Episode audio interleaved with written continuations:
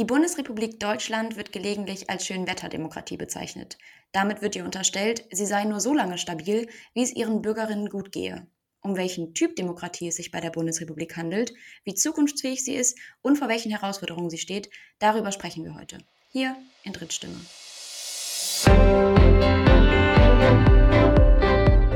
Das ist etwas, wofür man kämpfen muss und wo man auch immer wieder als WissenschaftlerInnen schauen muss, ob das noch stimmt und in welche Richtung das dreht.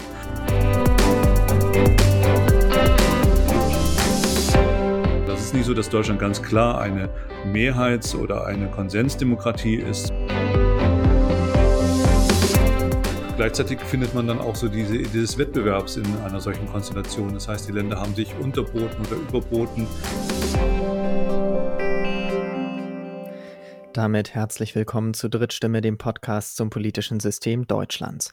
Wir haben in jeder Folge dieses Podcasts verschiedene Facetten der deutschen Demokratie beleuchtet und heute wollen wir zu Beginn grundsätzlicher über verschiedene Typen der Demokratie sprechen. In der Politikwissenschaft geht eine sehr bekannte Unterscheidung auf Arendt Leibhardt zurück. Er differenziert nämlich zwischen Konsens und Mehrheitsdemokratien. Warum braucht es so eine Unterscheidung überhaupt, Professor Marschall? Ja, erst einmal geht es darum, die große Gruppe an Demokratien, die wir vor uns haben, ein bisschen zu sortieren. Ähm, es dürfte klar sein, dass, äh, wenn wir ein System als Demokratie bezeichnen, dass er vielleicht trotzdem bestimmte Eigenschaften hat, die es von anderen Systemen, die auch als Demokratie bezeichnet werden können, unterscheidet. Und äh, diese Gruppierung, diese Typologisierung, das machen wir sehr gerne in der Politikwissenschaft. Und da ist es äh, ganz äh, wichtig äh, zu überlegen natürlich, wofür man das macht. Und das macht man beispielsweise, um zu fragen, ob ein System stabiler ist oder nicht stabiler. Und ähm, das ist etwas, was auch bei Leipert eine Rolle gespielt hat. Und ähm, er kam zu dem Ergebnis, dass er mit Hilfe von verschiedenen Kriterien, von Indikatoren dann Demokratien sortiert hat, einmal in Mehrheitsdemokratien oder in Konsensdemokratien. Übrigens hört man statt Konsensdemokratie auch oft die Begriffe Konkordanzdemokratie oder Verhandlungsdemokratie, die einfach Synonyme für die Konsensdemokratie sind und das gleiche meinen. Worin unterscheidet sich denn jetzt ganz grundsätzlich eine Mehrheitsdemokratie von einer Konsensdemokratie? Ja, das steckt schon natürlich in dem Wort drin. Also bei einer Mehrheitsdemokratie haben wir äh, Strukturen in einem politischen System, die dafür sorgen, dass äh, relativ klar Entscheidungen herge gestellt werden können, nämlich mit Hilfe von Mehrheiten und dass die Mehrheit dann entsprechend auch äh, dominiert das politische System. Ähm, die Verhandlungsdemokratie oder die Konsensdemokratie, das steckt ja auch im Wort drin, erfordert mehr Verhandlungen, die erfordert, dass äh, Konsens hergestellt wird zwischen verschiedenen Akteuren. Und von daher ist es nicht so, dass die Mehrheit entscheidet, sondern dass äh, verschiedene unterschiedliche Institutionen, Player da eine Rolle spielen. Kann man Länder denn immer einem dieser beiden Typen zuordnen? Und äh, wie sieht das in Deutschland vielleicht aus? Ja, also natürlich ist es so, dass solche Zuordnungen auch immer schematisch sind und das bedeutet letzten Endes, nein, ähm, es gibt auch so Zwischenformen, es gibt so Grauzonen bei der Zuordnung und ähm, insofern sind solche Typologien oft sehr idealtypisch, wie man sagt. Also es gibt ganz wenige Fälle, die vielleicht ganz perfekt in die eine oder andere Kategorie fallen und es ist ja auch bei Leipzig so, dass er so zehn Kriterien anlegt und dann kann es sein, dass man vielleicht bei sieben, acht Kriterien dann positiv in die eine Richtung geht und bei zwei nicht und dennoch würde man sagen, das ist aber ein System, System, das stärker dann halt eine Konsens- oder eine Mehrheitsdemokratie ist. Und äh, so ist es übrigens auch mit Deutschland. Das ist nicht so, dass Deutschland ganz klar eine Mehrheits- oder eine Konsensdemokratie ist, sondern äh, dazwischen liegt. Und äh, dass es aber viele Gründe äh, gibt, äh, dafür zu sagen, dass Deutschland eine Verhandlungs- oder eine Konsensusdemokratie ist, äh, weil viele Vetospieler in Deutschland eine Rolle spielen. Vetospieler sind ja politische Akteure, die in der Lage sind, politische Prozesse zu blockieren oder Entwicklungen zu verhindern. Und je mehr Vetospieler es in einem politischen System gibt, desto schwieriger ist auch die Entscheidungsfindung. Können Sie das einmal verbildlichen? Ja, klar. Also wenn man sich mal einen Vetospieler herausgreift, der gerade in Deutschland eine wichtige Rolle spielt, dann wird das vielleicht sehr plastisch. Das ist nämlich das Bundesverfassungsgericht. Das Bundesverfassungsgericht spielt eine durchaus wichtige Vetorolle in der Gesetzgebung, denn das Bundesverfassungsgericht kann, wenn es angerufen wird, jedes Gesetzgebungsvorhaben, was von einer Mehrheit verabschiedet wurde, wieder rückgängig machen, also aufheben und äh, von daher eine ganz entscheidende Rolle spielen. Und insofern ist äh, in dem Gesetzgebungsprozess dann diese Phase, in der das Bundesverfassungsgericht angerufen werden könnte, ein Vetopunkt. Also hier könnte es passieren, dass äh, man einen Prozess anhält oder aufhebt. Und das ist genau dieser Begriff der Vetopunkte, der kennzeichnet oder der markiert die Stellen im politischen Prozess, wo Vetospieler reinkrätschen können und äh, Entscheidungen blockieren oder wieder aufheben können. Wenn wir jetzt den Bogen schlagen, warum ist es denn wichtig, über Vetospieler, Vetopunkte, Konsensmehrheitsdemokratie zu sprechen, wenn wir über die Zukunftsfähigkeit der deutschen Demokratie sprechen und urteilen wollen? Ja, weil Zukunftsfähigkeit etwas damit zu tun hat, inwieweit man auch äh, Dinge ändern kann, inwieweit man sich anpassen kann, wenn sich die Rahmenbedingungen verändern in denen ein politisches System eingebettet ist. Und das findet natürlich statt. Also wenn wir uns äh, anschauen, wie sich die Welt, äh, die internationale Welt, aber wie sich auch die Gesellschaft, wie sich die Wirtschaft in den letzten ja, mehr als 70 Jahren verändert haben, dann ist das schon etwas, was natürlich ein politisches System und eine Ordnung nicht unberührt lassen darf, wenn sie denn noch in die Zeit passen möchte. Und insofern äh, ist die Frage, wie weit man sich reformieren kann als politisches System, wie weit man diese Veränderung der Umwelt auch berücksichtigen kann, wie weit man sich anpassen kann. Und dafür muss man auch Entscheidungen treffen, dafür muss man auch Strukturen ändern können. Und äh, deswegen ist äh, die Frage der Zukunftsfähigkeit auch maßgeblich eine Frage, inwieweit man solche Strukturen überhaupt ändern kann. Und wenn man jetzt auf Deutschland schaut, und auf den Rahmen, den wir haben, nämlich das Grundgesetz, dann stellt man fest, ja, das ist durchaus möglich gewesen. Man kann verhältnismäßig leicht äh, Änderungen des Grundgesetzes vornehmen. Es sind mehr als 60 Änderungen ja schon vorgenommen worden und äh, quasi jedes Jahr finden sich neue Änderungen auch beim Grundgesetz.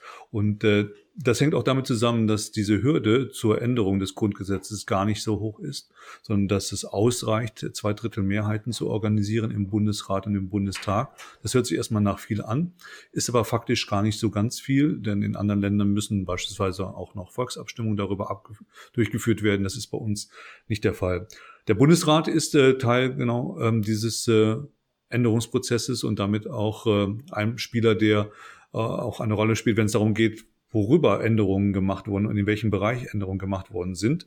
Und äh, da sehen wir beispielsweise, dass im Föderalismus auch äh, sehr viel Dynamik war, dass der Föderalismus in vielen Punkten der Geschichte der Bundesrepublik immer wieder überarbeitet wurde, neu aufgestellt wurde in den Föderalismusreformen, aber auch in den kleinen Reformen, die vielleicht nicht so heißen. Und von daher sehen wir da viel Dynamik und sehr viele Veränderungsmöglichkeiten. Auch während der Covid-19-Pandemie ist der Föderalismus in Deutschland ja immer wieder Gesprächsthema gewesen, diskutiert, auch kritisiert worden. Äh, welche Herausforderungen wurden in dem Zusammenhang häufig angesprochen?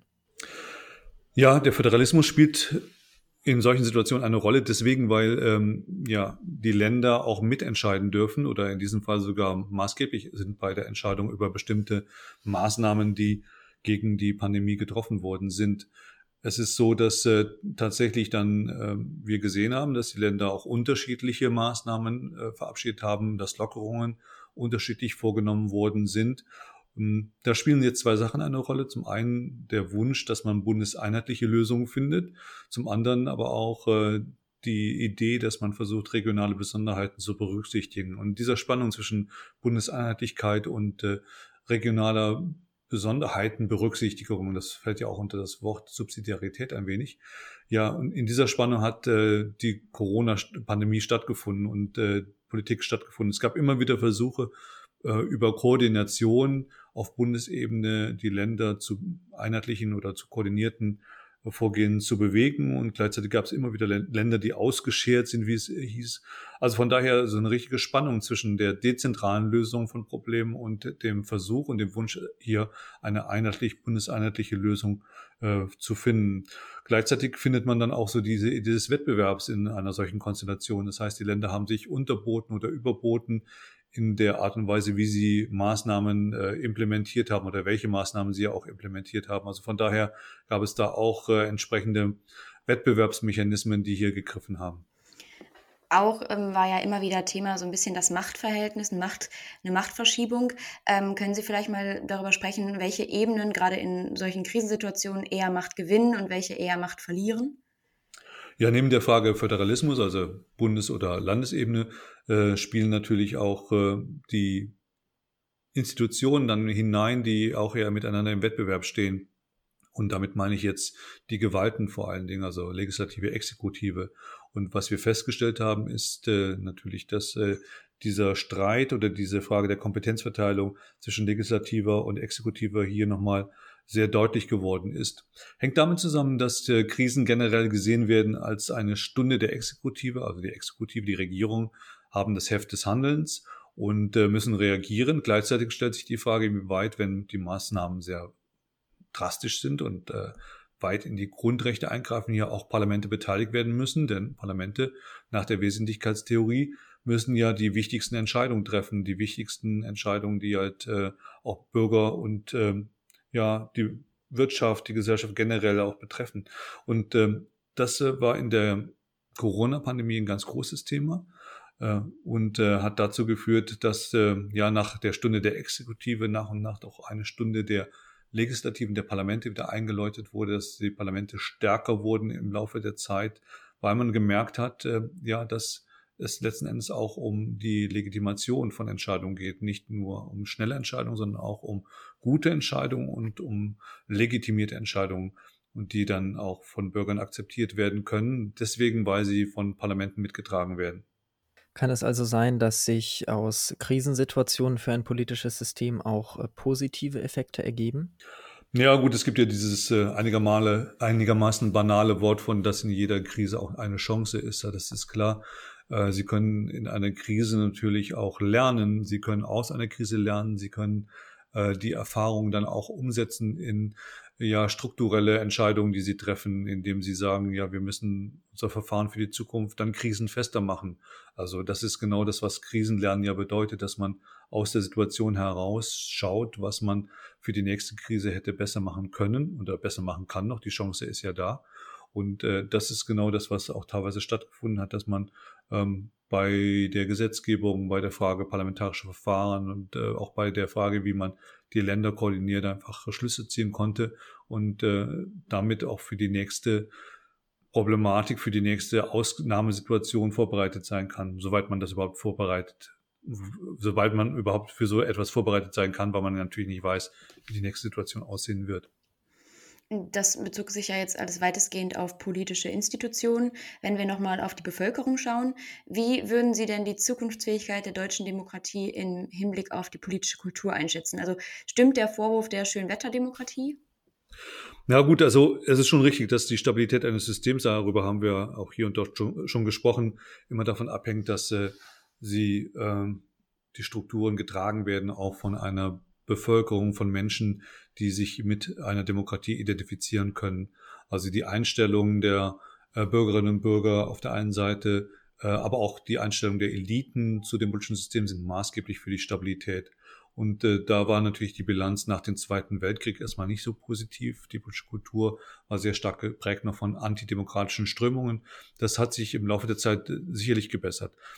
Und heute, in den letzten Jahrzehnten, können wir sagen, viele Herausforderungen, die es gegeben hat, sind halt deswegen auch nur bewältigt worden, gut bewältigt worden, weil wir eine einigermaßen stabile politische Kultur in Deutschland haben, demokratische Kultur. Das ist aber jetzt nicht für alle Zeiten zwingend so. Also das ist etwas, wofür man kämpfen muss und wo man auch immer wieder als WissenschaftlerInnen schauen muss, ob das noch stimmt und in welche Richtung das dreht. Natürlich haben wir in den letzten Jahren auch äh, durchaus äh, Bewegungen gesehen und Meinungen und Tendenzen in unserer Gesellschaft, die ähm, durchaus auch weggehen von der Demokratie. Und das muss man natürlich äh, beobachten, wie weit das dann auch ja ein Zeitgeist ist oder darüber hinaus und wie weit das auch äh, mehrheitsfähig werden könnte. Und insofern bleibt es wichtig, halt die Augen offen zu halten. Und gerade in, angesichts einer Gesellschaft, die immer heterogener wird, die immer bunter wird, äh, in der Integration und gesellschaftlicher Zusammenhalt eine große Herausforderung werden. Also die Akzeptanz der Demokratie und der gesellschaftliche Zusammenhalt werden gerade in Krisensituationen wie dieser herausgefordert, denn sie sind ein Stresstest für eine Demokratie. In der Corona-Pandemie ist auch deutlich geworden, dass zum Beispiel die föderale Struktur für Probleme sorgen kann. Sie zeigt aber ebenso die Lernfähigkeit von politischen Systemen, zum Beispiel von Parlamenten. Außerdem haben wir in dieser Folge darüber gesprochen, was die Unterscheidung zwischen Konsens und Mehrheitsdemokratie bedeutet und wie Deutschland hier einzuordnen ist. Wichtig ist auch, dass die Zukunftsfähigkeit einer Demokratie davon abhängt, wie gut sie sich an neue Herausforderungen anpassen kann. Schreibt uns gerne Anregungen und Feedback zum Podcast an die Mail politik2.phil.hhu.de. Herzlichen Dank fürs Zuhören und bis zum nächsten Mal. Tschüss. Alles Gute. Tschüss.